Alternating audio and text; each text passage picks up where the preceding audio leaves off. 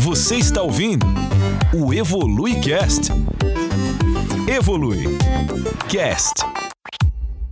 Oi, Giovana, tudo bem com você? Tudo bem, meu amigo querido? Quanto tempo?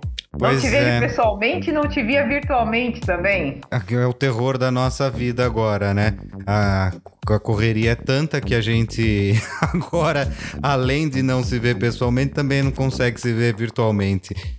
Tempos terríveis esses. É, é, na verdade, a gente está trabalhando muito mais, tendo muito menos tempo para as coisas prazerosas da vida. Mas um dia isso termina, né, meu amigo? Ter- Não sei se termina, porque. Não sei se termina porque a gente está estabelecendo novos padrões e eu tenho, eu tenho bastante medo que esses novos padrões se tornem ah, regras de convivência, que é uma coisa que a gente precisa lutar contra. Não, eu, vai, vai passar. A regra, a, a frase do dia é: vai passar, vai passar. É.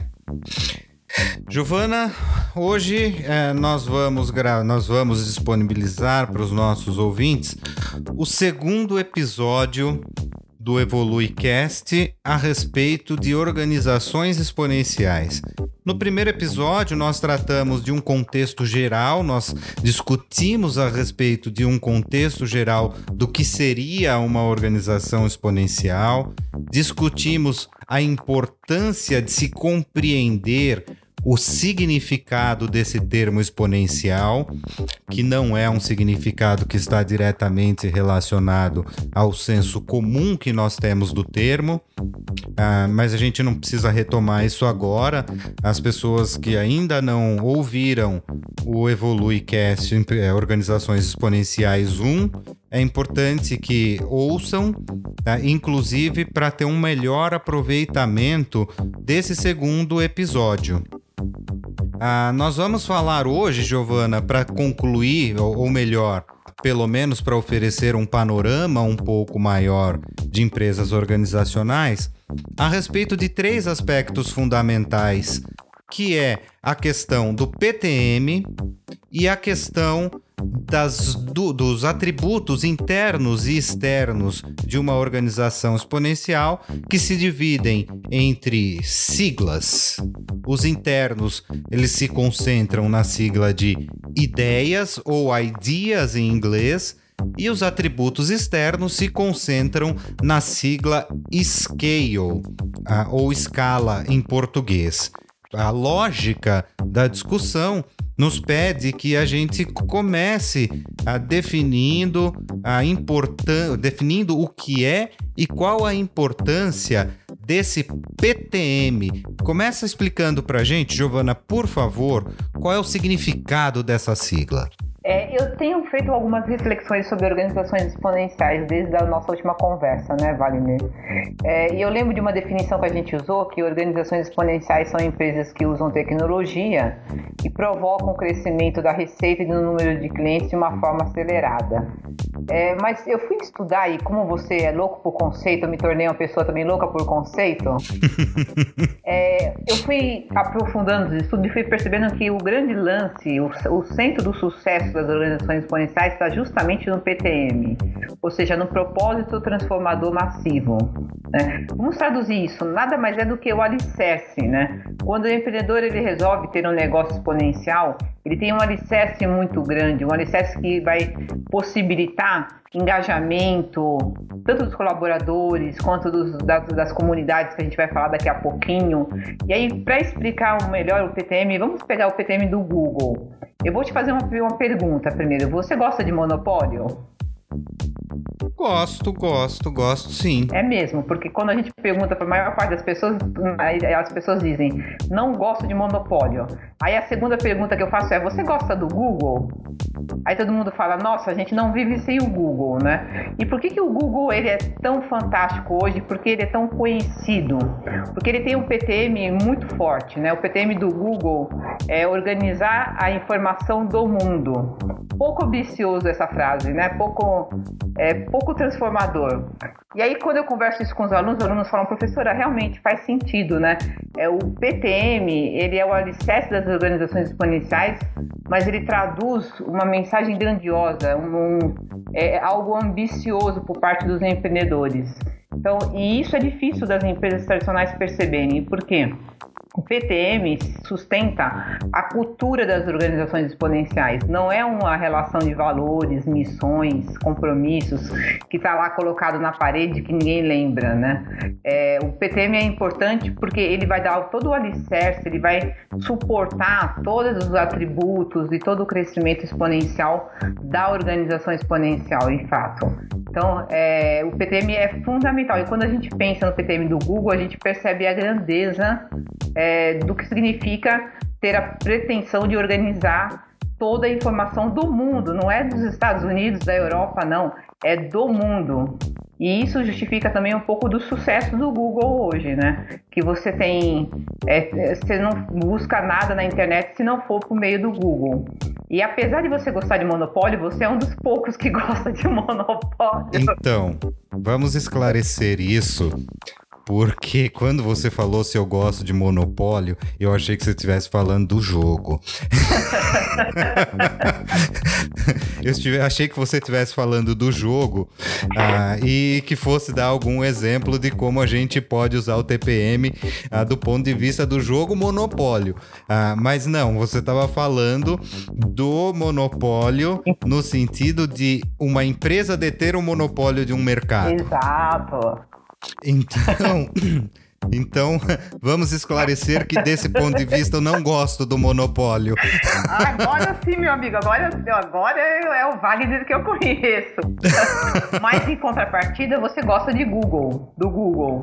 Eu gosto. Ou pelo menos você usa o é, Google. Eu uso, eu uso. É, sempre com muito cuidado, porque a gente conhece a, a gente a, que estuda a tecnologia, que estuda os processos, os algoritmos aplicados nos processos comunicacionais, a gente sabe como é que funcionam os algoritmos e como eles podem nos fornecer informações bilaterais e que condicionem o nosso pensamento em uma única direção. Então, é preciso, eu gosto, adoro, acho que facilitou enormemente a nossa vida, mas a gente precisa usar com muita inteligência para que a gente não caia em equívocos. É, quando a gente fala de algoritmo, a gente já vai até falar de um dos atributos externos da, das organizações exponenciais, né? Que é como a, os algoritmos são interligados ou são linkados para produzir o nível de informação que a gente quer da organização exponencial. É, mas pensando ainda no PTM, a gente consegue ver o tamanho, né? O tamanho da, da pretensão de uma organização exponencial. É, se a gente pegar o PTM, por exemplo, do TED, que é ideias que merecem ser espalhadas, é, isso parece até subjetivo para a gente que é do mercado, para a gente que é executivo, é, parece um, algo futurista e não é. Né? Ideias que devem ser espalhadas, é, é, muito amplo isso, né, Wagner? Então a gente consegue perceber a importância do PTM e também a dificuldade de compreensão das empresas tradicionais, porque as empresas tradicionais elas nasceram com, com um objetivo muito claro de vender produtos e vender serviços. Né? É muito complicado complicado para uma empresa tradicional perceber a importância de um PTM e como esse PTM cria um alicerce tão forte para o crescimento das organizações exponenciais. Então, acho que é importante a gente entender de fato isso. E você é um cara que gosta muito desse tema, que é a cultura organizacional, né? É, se você sempre defende a importância da cultura, é a gente mostrar para o nosso público o seguinte: ó, o PTM ele vai gerar a cultura da organização exponencial. Né? E é essa cultura firme, forte, disseminada que causa todo o engajamento e a manutenção das organizações exponenciais no topo do sucesso. Faz sentido para você isso, Wagner? Faz muito sentido. Você sabe que eu sou um semioticista incorrigível ah, e um semioticista persiano incorrigível. E quando eu ah, ouço a respeito das discussões de PTM, eu não consigo deixar de olhar ah, pro PTM para o PTM, tanto do ponto de vista de como ele foi estabelecido, quanto do ponto de vista de produção de significado do PTM, pelo ponto de vista da semiótica. Porque isso para mim é muito claro. Ah, o PTM ele, ele é muito forte, ah, ele é sempre muito curto, mas ele é sempre cheio de uma carga ah, de paixão muito grande ah, ele desperta uma paixão muito grande, tanto no público interno quanto no público externo, ao mesmo tempo que ele é cheio de valores embutidos nesse componente emocional. Quando você ouve, por exemplo, o PTM ah, do, do TED, ideias que merecem ser espalhadas a gente tem aí um componente emocional ah, muito forte, né? Tanto do ponto de vista daqueles que são convidados para espalhar as ideias, quanto do ponto de vista daquele que está apto a receber as ideias. Isso ah, quer dizer, ah, ali tem coisas que são importantes para mim, mas são importantes para mim porque aí entram os valores que estão embutidos no TED, que a questão é importante porque me faz compreender melhor o mundo e porque isso vai me desenvolver, uh, vai desenvolver as minhas potencialidades de trabalho, as minhas potencialidades de uma série de coisas. E ao mesmo tempo que ele cria, que ele uh, estabelece uma cultura interna para a empresa, ele busca criar uma cultura externa a partir da cultura interna. Isso que você falou é muito importante. Quando a gente eh, estuda um pouco como é fazer, né, como é desenvolver um PTM, a gente encontra algumas perguntas do tipo: é, o que você acha que pode estar afetando, do ponto de vista de problema, as pessoas no mundo? Né? E quantas dessas pessoas do mundo são afetadas por esse problema que você está enxergando? É, e o quanto esse problema tem aderência com aquilo que você acredita como vida, como seu propósito. Isso são perguntas que o empreendedor exponencial, que o empreendedor baseado nas organizações exponenciais tem que responder para criar o TPM, né, o PTM. E aí você percebe que é exatamente isso que você falou. É um conjunto de valores muito forte, enraizados, uhum. né? Então, a organização exponencial é, é, um, é, algo muito interessante de estudar, porque você vai estudar tecnologia exponencial, você vai falar de inteligência artificial, machine learning, de uma série de, de tecnologias de ponta, mas você vai voltar e, e, tem um consumidor que, na verdade, somos nós, seres humanos, no pilar da construção da organização. Né? É, é, normalmente uma organização exponencial está tá ligada às dores mundiais, aos problemas mundiais. Então, é, parece que nos transforma em, em, seres humanos melhores. Né? Então, é, talvez o engajamento todo da organização exponencial passe por essa identificação que a gente acaba tendo com a organização, com o PTM. O que, que você acha, Wagner? Não, concordo totalmente com você. É por isso que eu insisto que nós precisamos olhar para as questões de cultura no, é, e, e, ter uma visão de que cultura, a cultura não é uma questão de conhecimento, né? Quando a gente fala de cultura, às vezes as pessoas podem ter uma ideia de que ah, a gente está falando de cultura do ponto de vista de arte, do ponto de vista uh, de conhecimento, né? As discussões eram há uh, muito tempo uh, e até hoje em certas esferas ainda é cultura erudita, cultura popular, cultura de massa, mas não, não é só isso. Quando a gente fala desses grandes gêneros, a gente está falando dos valores que estão implícitos em cada um desses gêneros. Quando a gente fala de cultura no ambiente das organizações, a gente está falando justamente de todos os valores que estão no contexto de uma organização e no contexto da sociedade. Esses valores é o que nos move a agir de determinada forma. Esses valores é o que ah, nos cria hábitos morais, ah, hábitos éticos. E esse estar impulsionado a agir de uma determinada forma, ah, num contexto social, num contexto de consumo, é a cultura. É, e eu vou dar um exemplo que vai ficar fácil de todo mundo entender em relação à cultura. O que nos une, né? O que une a Giovanna ao Wagner é a cultura nossa é que o, o, o, o, conhecimento tem um poder transformador, né? A gente acredita no conhecimento como um, um caminho a ser percorrido para que a gente tenha um mundo melhor. É isso que une, né? O meu trabalho ao seu. Então a cultura é importantíssima para fundamentar não só as organizações, mas a, a sociedade como um geral, né? Concorda? Faz sentido essa comparação? Faz, faz sentido, sim. Faz sentido. Eu acho que uh, o, que o que é preciso uh, que se tenha em mente quando a gente fala de cultura, e é o que está é o que tá, uh, no, no, na raiz das, das discussões sobre PTM, é que a cultura é um determinado conjunto de valores que nos faz agir de determinada forma.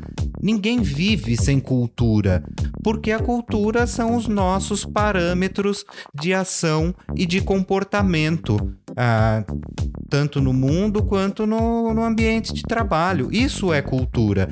Não tem muito, a, quer dizer, tem a ver, mas não está diretamente relacionado a uma questão de comportamento, de, de conhecimento, mas sim a uma questão de comportamento e de posicionamento diante do mundo. E isso que você acabou de falar dificulta as empresas tradicionais de entenderem quais são os atributos internos e externos da organização exponencial.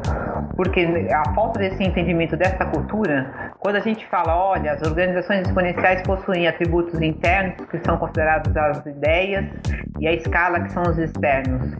Como entender isso, né? Como entender, por exemplo, do ponto de vista dos atributos, vamos começar externos? Como entender staff por demanda? Como entender é, comunidade multidão, algoritmos, ativos alavancados ou engajamento? Foge muito daquilo que até eu aprendi na graduação, na pós-graduação, né? Parece abstrato, mas não é porque está ligado diretamente ao PTM, que está ligado diretamente à cultura, normalmente de um empreendedor. Faz sentido, Wagner, pensar dessa forma? Faz, faz sentido. É isso. Ah, quando a gente pensa no PTM, tal como você explicou, a gente tende a assumir o PTM como valores simbólicos que impulsionam o agir da empresa diante do mundo. Se a empresa, se, se você estabelece o PTM, ele vai direcionar o comportamento da empresa, as ações da empresa.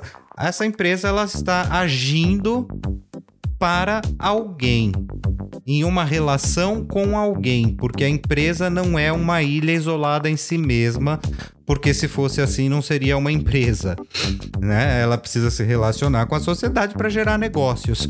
E aí o ponto em que as coisas se ligam, né? Você tem o PTM, é, que tem lá os seus valores, os seus componentes culturais, ah, que vai nortear ah, os atributos internos que vem na sigla de ideias e que automaticamente vai influenciar os componentes, ah, os atributos externos, ah, que é de fato como a empresa se relaciona com o mundo e como ela tem feedback do mundo. Não é isso, Giovana?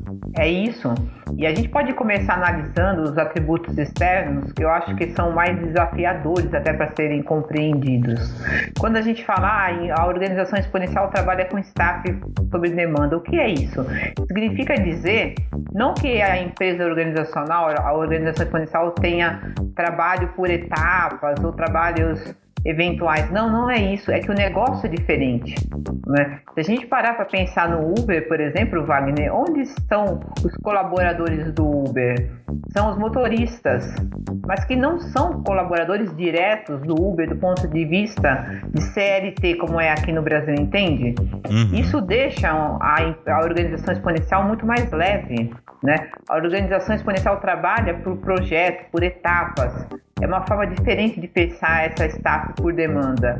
Esse é um, um primeiro atributo que eu acho que é interessante a gente discutir é, e que causa impacto nas empresas tradicionais.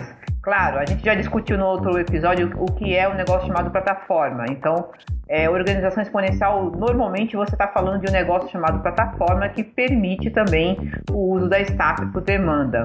Quando a gente pensa no segundo é, atributo externo, esse é complexo, Wagner. Esse é muito difícil para as empresas tradicionais entenderem o que são as comunidades e a multidão. Né? Já estamos falando de PTM, já estamos viajando, agora já chegamos às comunidades na multidão. O que, que é isso, Wagner, para uma empresa tradicional? Não é compreensível. Mas como você falou, o PTM forte, um alicerce bem construído, gera uma cultura tão forte que gera esse engajamento das comunidades. E quem são essas comunidades? São as pessoas externas da organização e também as pessoas internas da organização exponencial. Esse é um atributo muito interessante, não é, Wagner?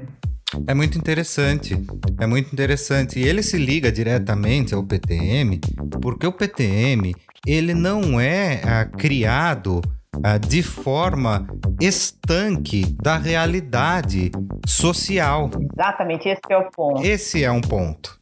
É, é o PTM ele olha para a sociedade, para se construir um PTM ah, de fato ah, efetivo, ele tem a, a organização tem de olhar para a sociedade, compreender a sociedade, compreender a cultura dessa sociedade e a partir desses valores estabelecer o próprio PTM que vai estar conversando com essa sociedade. É, e olhar para a sociedade muitas vezes percebendo quais são as dores, né?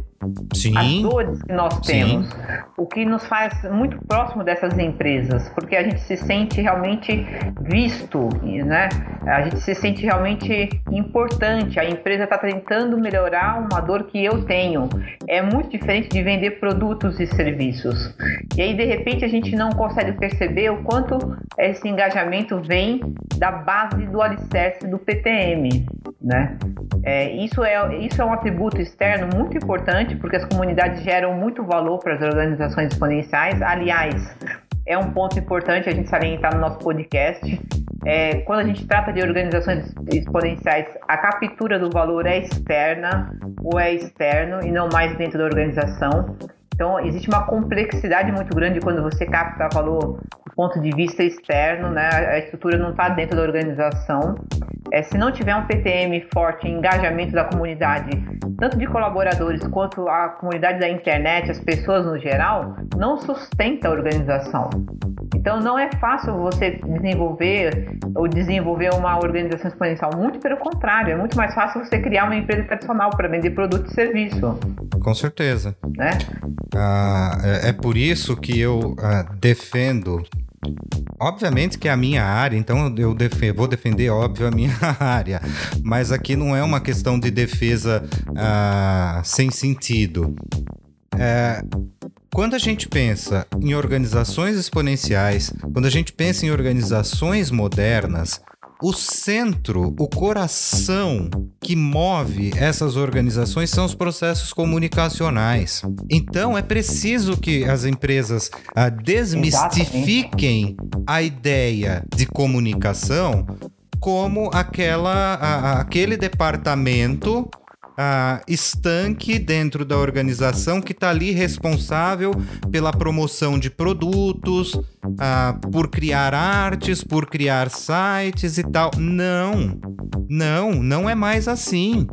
Uh, todo o processo de comunicação, todas as, quer dizer, todos os processos dentro de uma organização passam por processos de comunicação. Quando a gente fala do, do desse atributo, por exemplo, Giovana, me desculpe, deixa só eu concluir isso bem rapidinho.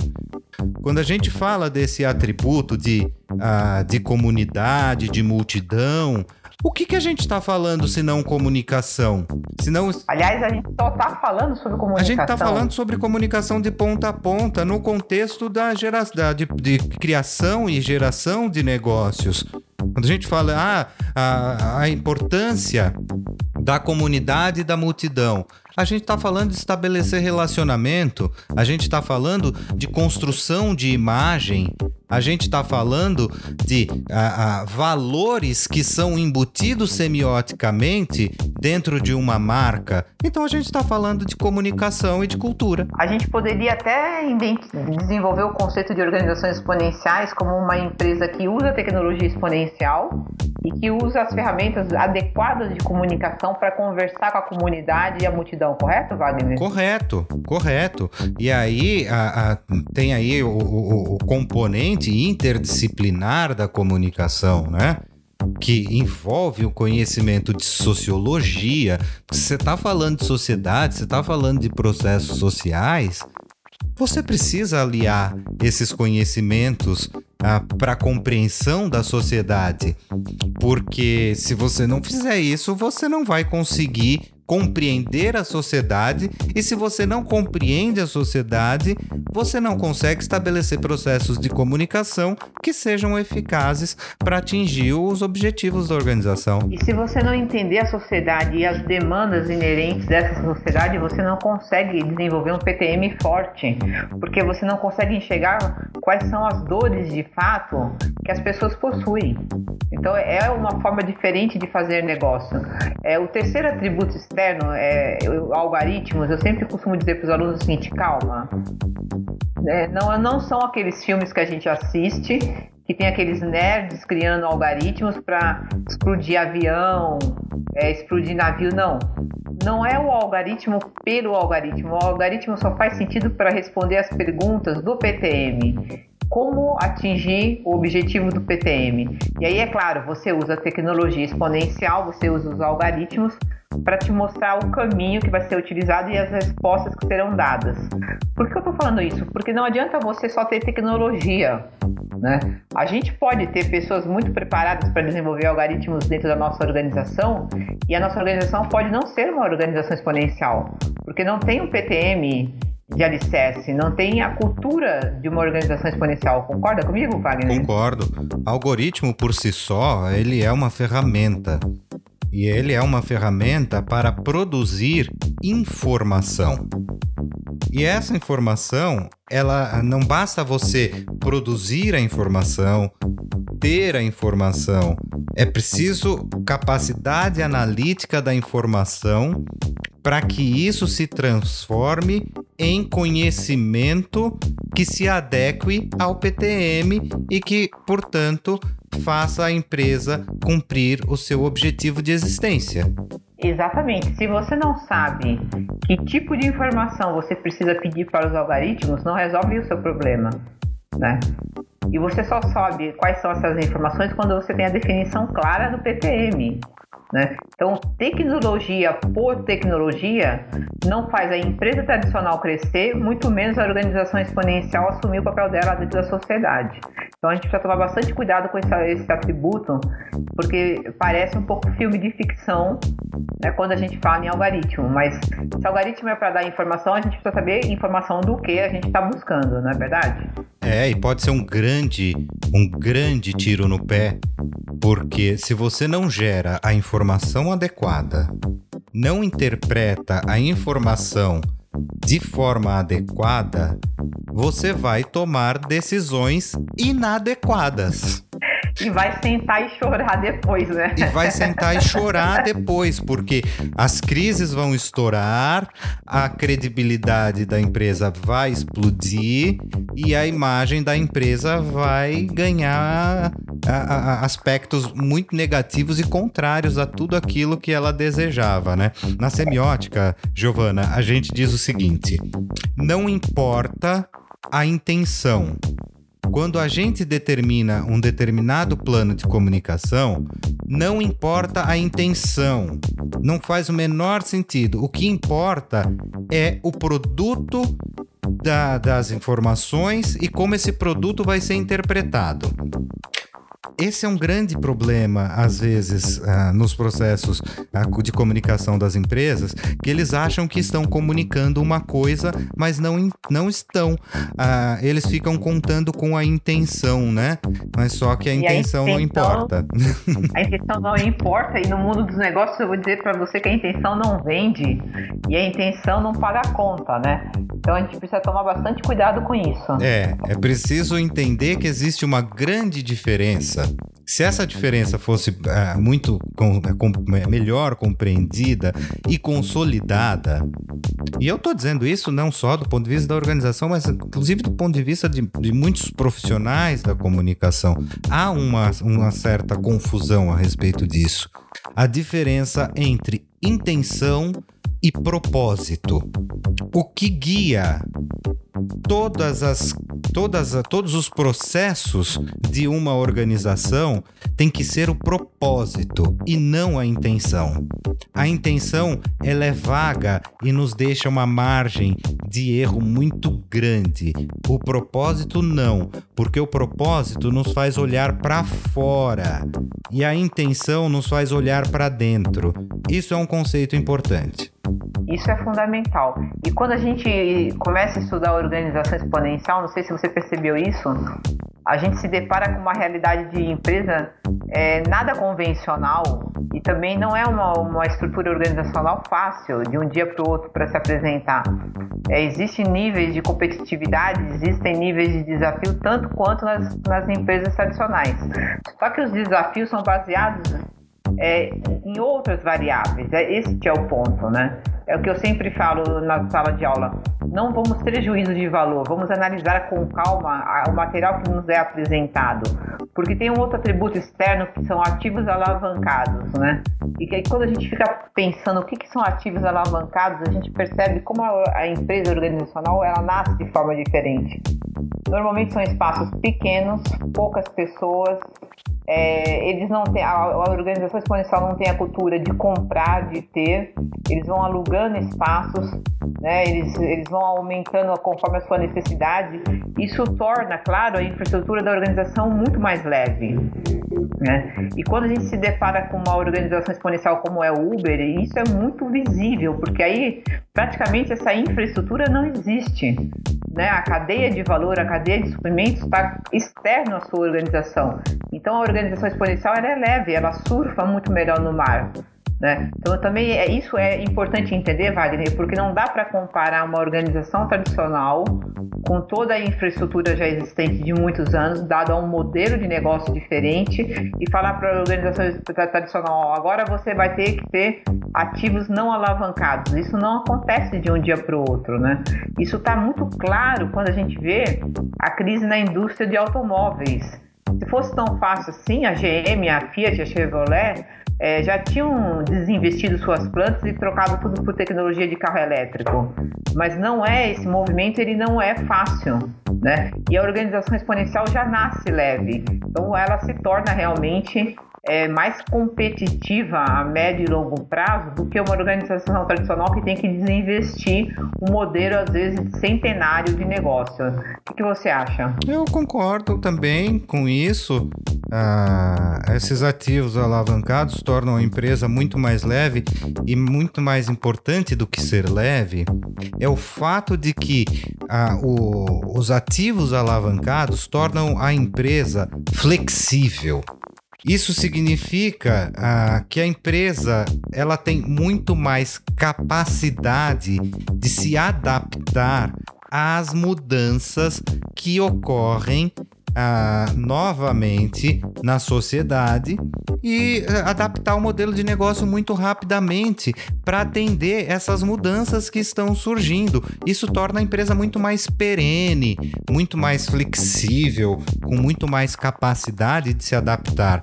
É, e tem uma outra contribuição que eu gostaria de fazer, ela é flexível e ela conta com boa parte da sua cadeia de valor, ou seja, a sua estrutura de negócio fora da organização. Então ela tem mobilidade. Uhum. Né? Ela consegue realmente, porque a staff é sob demanda, os ativos são alavancados, você tem a comunidade, as comunidades, as multidões, é, e aí você tem o engajamento, que é o último atributo externo, que é o de maior, de maior importância na minha percepção de negócio, também externo. Eu passei durante anos estudando empresas tradicionais que gastaram fortunas em consultorias motivacionais, em campanhas internas, e não conseguiram conquistar o engajamento que uma organização exponencial possui.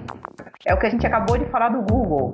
Ninguém gosta de monopólio, mas quando você pensa em alguma informação, você vai por www.google, uhum. né? Então é esse engajamento que também é externo, porque ele é tanto da staff sob demanda quanto da comunidade dos stakeholders, gera uma mobilidade, uma flexibilidade gigantesca para o negócio chamado organização exponencial. Acho que é agora que eu tenho estudado organização exponencial nos últimos anos, eu tenho percebido que é um negócio extremamente interessante e inteligente, né? Porque tem uma resposta muito rápida, mas uma resposta efetiva. Engajamento, Wagner, pode ter certeza, é uma das variáveis mais difíceis de serem alcançadas dentro de qualquer organização. E a gente fala de empresas que nasceram em garagens e que têm um engajamento gigantesco. Vamos pensar no Instagram, no Facebook, no próprio WhatsApp. É um engajamento que gera uma paixão é, que facilita as práticas de gestão por parte da organização, deixa a, a, organização mais leve no sentido de ter mais autonomia, de ter mais uma hierarquia mais, mais enxuta, tudo em torno desse engajamento, não é verdade? Sim, com certeza. Eu acho que o engajamento é o componente mais importante para qualquer organização hoje, porque o engajamento, uh, Giovana, uh, ele, ele gera fãs da marca. Ele gera defensores da marca, ele gera vendedores da marca, sem custo para a organização e é uma venda muito mais efetiva porque é genuína, porque a pessoa acredita no que ela está ah, falando para o outro. Eu acho que um, um exemplo muito claro de engajamento, de poder de engajamento é a Apple. Eu, eu sou suspeita para falar porque eu ficaria com menos 10 graus para poder pegar o novo iPhone. Eu sou apaixonada pela Apple, apaixonada, eu não troco de, da Apple. Eu tenho, quando você tem uma noção de engajamento, quando fala Apple, meus olhinhos brilham. Uhum. É, eu estava dando aula semana passada, por exemplo, para turma, para uma turma de publicidade. E a aula era a respeito de construção simbólica das marcas. O que é que as empresas, que, como é que as marcas elas conseguem desenvolver valores simbólicos que estão implícitos na marca. E aí eu usei, por exemplo, eu usei o exemplo da Apple e eu disse, tá, o que, que a Apple representa para vocês? E aí eu fui tomando nota de tudo que eles diziam. Ah, a Apple é uma marca ah, de luxo, a Apple é uma marca cara. Aí vem o outro e diz, ah, nunca trava. Aí vem o outro e diz, ah, ah como é que era? Não sei o que aberto e tal. E aí você vai vendo ah, nessa, nessas descrições dos próprios alunos ah, o engajamento deles com a Apple. Isso é fantástico. Isso é fantástico e é uma coisa dificílima de se conseguir. Tem um lado do engajamento que aí a gente já pode até dar um passo para frente é, esse engajamento ele também acontece por parte dos colaboradores uhum. né, em relação às organizações exponenciais. E o fato desse engajamento ser verdadeiro, ser genuíno por parte dos colaboradores, permite o primeiro atributo interno que eu acho que talvez seja o mais interessante para mim, que é a autonomia. Né? Porque se eu sou engajado naturalmente com o PTM da organização exponencial, eu não preciso de ninguém é, me controlando. A, a, forma de atuação pode ser diferente dentro dos escritórios, a entrega das tarefas, a transparência dos KPIs de desempenho. Então, o fato desse engajamento também acontecer, porque imagina você trabalhar na Apple, você se sente engajado, você trabalhar no Google, você se sente parte da organização. Então, você vai trabalhar muito mais feliz, você vai fazer as entregas com muito mais eficiência e isso muda a gestão, uhum. a forma de liderança, né? É, e são colaboradores que se acostumam com a autonomia maior, mas qual é o benefício para as organizações exponenciais, Wagner?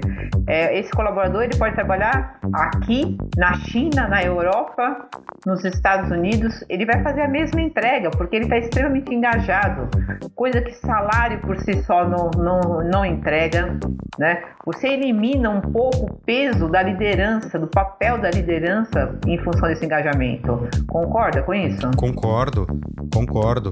A, a gente percebe aí como um atributo externo, porque a gente usou aqui, ah, porque essa é a definição mais comum, né? de atributos internos e atributos externos. pode dar a ideia de que é porque foi classificado, mas isso é uma, foi classificado a, a, de formas diferentes, eles não, não estão interligados. Mas não é nada disso, não. Na verdade, eles estão intimamente ligados, os atributos internos e os atributos externos. É, só foi é, definido a partir dessas siglas, ideias e scale, por uma questão metodológica de estudo mas eles estão muito ligados. Quando se fala em autonomia, a gente tem de pensar que essa autonomia só é possível porque existe o engajamento. E aí você pega o, o, atributo do engajamento, ele vai se ligar lá em cima na noção de comunidade. Exatamente pensando que a comunidade, ela também, a, a, o público interno, os colaboradores, fazem parte dessa comunidade. E aí, esse atributo da comunidade já vai ter uma ligação direta com o atributo interno chamado experimentação. Uhum. Porque toda organização exponencial ela tem que testar muito rapidamente os produtos, as ideias dessa organização. E a gente trabalha com uma necessidade de experimentação, ou seja, de ser rápido o ciclo de vida de lançamento de um produto, ser rápido o ciclo de vida de lançamento de um serviço. E quando você tem engajamento, você tem autonomia, isso acontece mais rápido dentro da organização exponencial, entende, Wagner? Se a gente tem todo, toda uma gestão tradicional, isso demora muito. Muito ao ponto de quando o produto for lançado, ele já pode ser obsoleto ou não tem o engajamento dos próprios colaboradores. Então, um atributo interno está ligado no externo. Na verdade, é um corpo, né? é um ecossistema. A organização exponencial nada mais é do que um grande ecossistema de atributos. Sem dúvida. É esse o caminho. Ah, eu eu não quero, não quero a, a, a, é, deixar a discussão muito complexa. Aí eu, eu, tenho que fazer aqui agora uma brincadeira.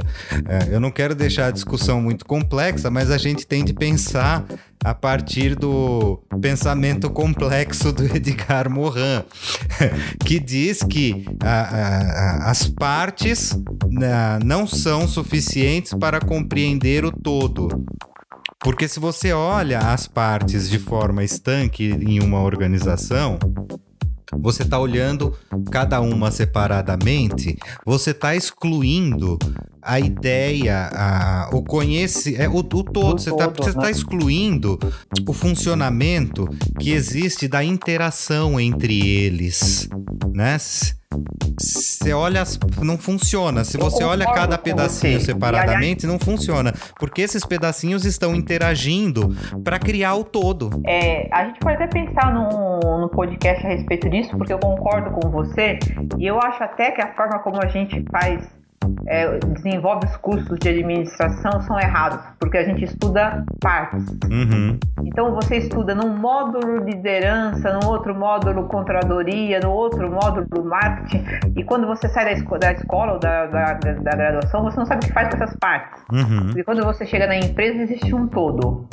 É, e eu acho né? que a, a, a grande, a, a principal habilidade que uh, ou o comunicador, ou um administrador, ou um gestor tem de desenvolver hoje, e principalmente com vistas num futuro muito próximo, é a capacidade de olhar o todo, uh, não só do ponto de vista uh, de cada departamento, mas como esse todo, esses departamentos interagem entre si, como um afeta o outro para produzir o todo. Isso que você está dizendo explica um outro atributo interno das organizações exponenciais que se chama interface, né?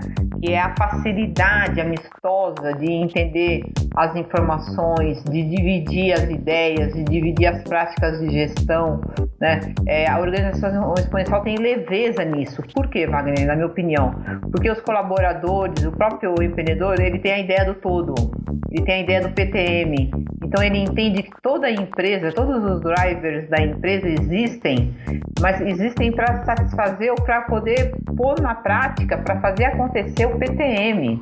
E que por trás desse PTM tem uma multidão de, de clientes, de é, fãs, né? Então essa, a interface é muito importante. Hoje na organização tradicional, a gente, eu sempre discuto isso na sala de aula, e eu sou super contra departamento de marketing, departamento de logística, departamento de pós-venda, departamento de logística para tudo.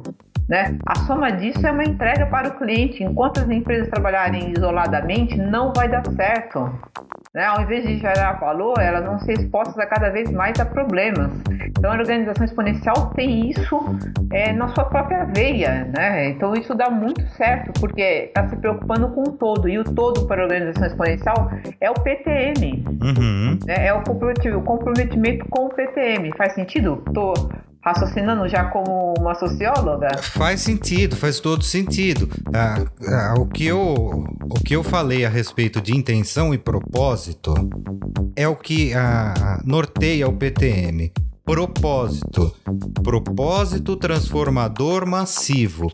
Ele se chama propósito transformador massivo e não intencionalidade transformadora massiva por um motivo, que é que é um propósito, um querer fazer, um querer contribuir, um querer promover mudanças ah, que beneficiem a sociedade, que beneficiam o mundo, mas, obviamente, além de, de transformar, ela vai gerar lucro com essa transformação. Isso é perfeitamente natural. Mas para mim é muito mais interessante que a empresa tenha um propósito ah, do que ela não tenha. É, eu, eu, sempre faço a seguinte pergunta: o que é mais importante, lucro ou valor? Né? E eu sempre dou a resposta que eu acredito: lucro é a obrigação de qualquer empresa. É receitas menos custos. Né? Se a empresa não consegue dar lucro, ela não tem nem como existir. Agora, se você quer uma empresa perene, se você quer uma empresa que tenha percepção de valor dos clientes agora e no futuro, aí você tem que pensar o que é valor. Né? O que, que é perceptível para o seu cliente. E aí, o que é perceptível para o seu, para o seu cliente está ligado àquilo que ele precisa, àquilo que ele acha importante, àquilo que ele defende. E aí está o sucesso das organizações exponenciais, está o sucesso das startups, que é um mindset completamente diferente do, das empresas tradicionais. Eu não estou criticando as empresas tradicionais, mas eu tô, a gente está aqui mostrando as dificuldades, inclusive, das empresas tradicionais entenderem tudo isso que a gente está discutindo nesse podcast, né? Então, a organização exponencial não é só usar tecnologia, não, ela nasce muito antes, porque ela define o PTM para depois saber qual é a tecnologia que tem no mercado que ela vai usar, né? E quais são os atributos internos e externos que a gente acabou de discutir, que vai gerar todo esse, esse frisson no mercado. Então, é preciso estudar, né? Aquilo que a gente sempre fala no podcast, é preciso estudar, ter noção do conhecimento, entender que não adianta eu e você montarmos um negócio e, e contratarmos os melhores nerds de algoritmo que não vai dar em nada, né? Que vai ser dinheiro bobo. Ou dar autonomia para uma equipe que não tem engajamento é outro problema, não vai ser uma organização exponencial. Então é importante entender que a organização exponencial tem características muito, muito particulares, né? Tem atributos internos e externos muito peculiares a um negócio chamado organização exponencial. O que, que você acha, Wagner? Concordo totalmente. E desse ponto de vista de estudar, uh, Giovana, eu, eu quero inclusive uh, propor para os nossos ouvintes aqui uh, uma, um exercício um exercício reflexivo. O que você falou uh, de forma resumida você, fa você definiu para gente o PTM, que é o propósito transformador massivo. Você definiu os atributos é, internos, que ele vem é, em forma da sigla IDEAS, em que I significa interfaces, a, D, os dashboards, a, o E, a experimentação, o A, a autonomia, o S, as questões sociais que envolvem todo esse a, a ambiente interno.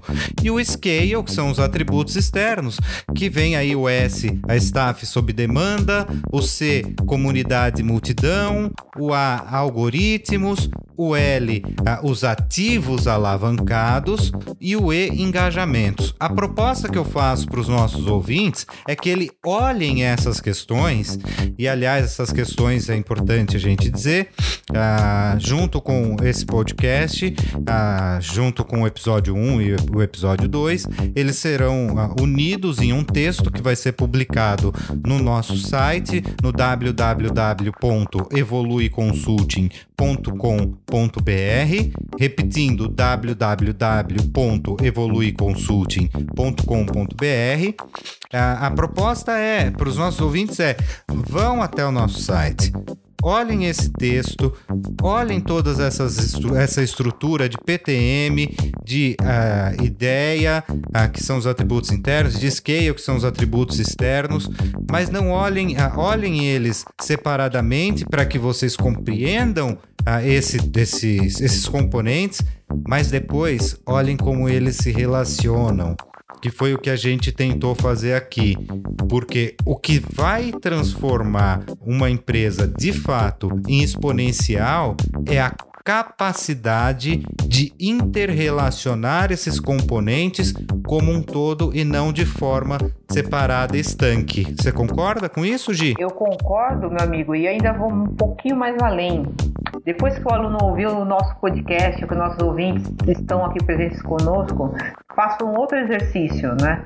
É, depois de entender todas essas interações dos atributos internos, dos externos, do TPM, é, é, pensar na empresa tradicional, como eu posso transformar essa empresa tradicional em uma organização exponencial. Né? Porque a gente precisa entender que as empresas precisam passar por mudanças para poderem continuarem vivas nos próximos anos. E em algum momento, uma empresa tradicional ela vai ter que ter um atributo, ou pelo menos quatro atributos, de uma organização exponencial. E sem a gente conhecer isso, a gente não ajuda a empresa tradicional a continuar de pé.